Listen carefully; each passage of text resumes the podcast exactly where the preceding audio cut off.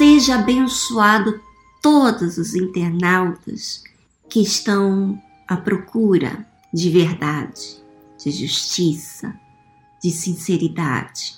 Bom, vamos antes falar com Deus, antes de nós meditarmos na palavra de Deus. Senhor meu Deus e meu Pai, o Senhor mesmo disse que se guardardes os teus mandamentos, permanecereis no teu amor. O nosso amor não resolve nada. Eu digo nós seres humanos, o nosso amor é egoísta, é, não tem comparação com quem o Senhor é. E realmente, meu Pai, nós precisamos permanecer na tua palavra para que então possamos exercitar este amor inteligente, este amor que não é uma emoção, mas simplesmente verdade. Então, meu Pai, que através da tua palavra o Senhor venha separar aquilo que é uma mentira, uma ideia errada dentro da gente.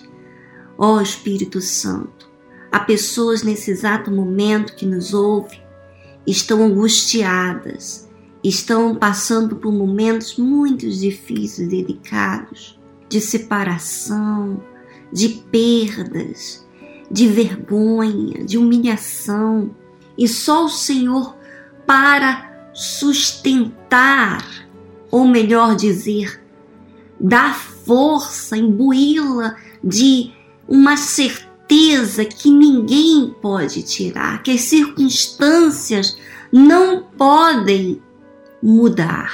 Meu Pai, então, agora, através desta oração que invoco a Ti, meu Pai, faça o milagre, porque nós estamos intercedendo e falando e comunicando com o Senhor e com mais ninguém.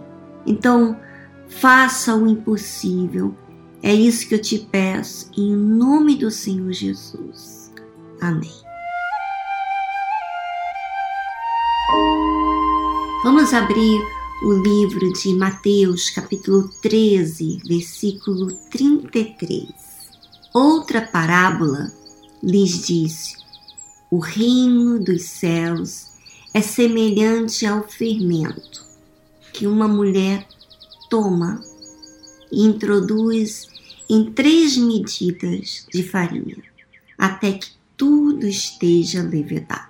Bom, o reino dos céus, quer dizer, Deus, palavra dele, imbuída dentro do nosso ser, verdadeira, de forma verdadeira, certa, constante, ela se torna um pedaço do reino dos céus em nós. Ela nos traz algo que acrescenta, que cresce.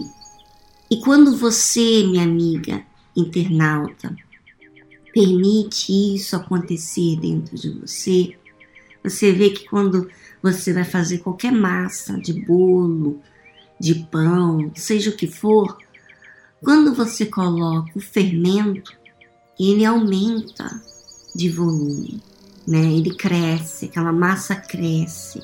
A forma original é um tanto, mas com o fermento ela se faz robusta, vamos dizer assim, maior, mais apreciável.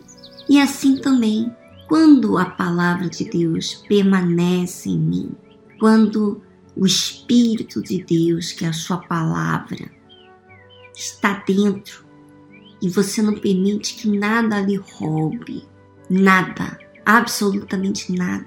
Então, ela é como esse fermento que cresce, que desenvolve, está escrito aqui, né, que uma mulher toma e introduz em três medidas de farinha até que tudo esteja levedado. Olha só, não é de uma hora para outra que quando você coloca o fermento, ele cresce, ele tem um tempo para fazer o pão, por exemplo. Então, quando você você é constante você guarda sete chaves, tudo que você tem recebido. E olha, vou dizer uma coisa para você. Nesse mundo nós vamos viver problemas, situações difíceis, até mesmo com os nossos erros e falhas. Mas quando você permite a palavra, quer dizer, o Espírito de Deus, que é a sua palavra, você permite que Ele faça a obra dentro de você, que você permite, você zela por isso. Então, ainda que nesse momento, aparentemente, pode estar introduzido uma farinha, mas ainda não está tudo levedado. Mas tudo será levedado, quer dizer, porque você guarda o que é mais importante. Então, imagina você botar a perder por simplesmente um problema, ainda que seja grande ou pequeno, e você colocar a sua vida a perder por conta dos problemas. Você se, se dobra, você se rende às circunstâncias de dificuldade. E então você não permite que aquela palavra que você ouviu, quer dizer, a palavra de Deus, o Espírito dele, esteja em você. Porque você se ajoelha, você serve aquilo que você sente. Amiga internauta, é hora de você tomar em sério aquilo que você tem recebido.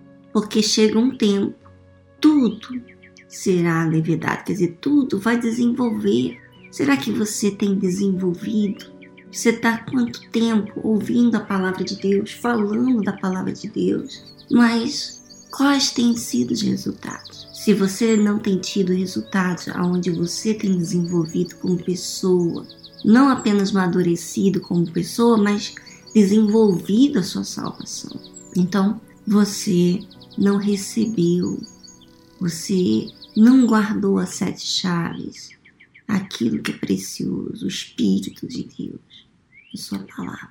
Pense sobre isso e invista naquilo que vai fazer você ser outra pessoa, ser totalmente diferente daquilo que você era. Um grande abraço para vocês e semana que vem estaremos aqui de volta, dando continuidade à meditação da palavra de Deus.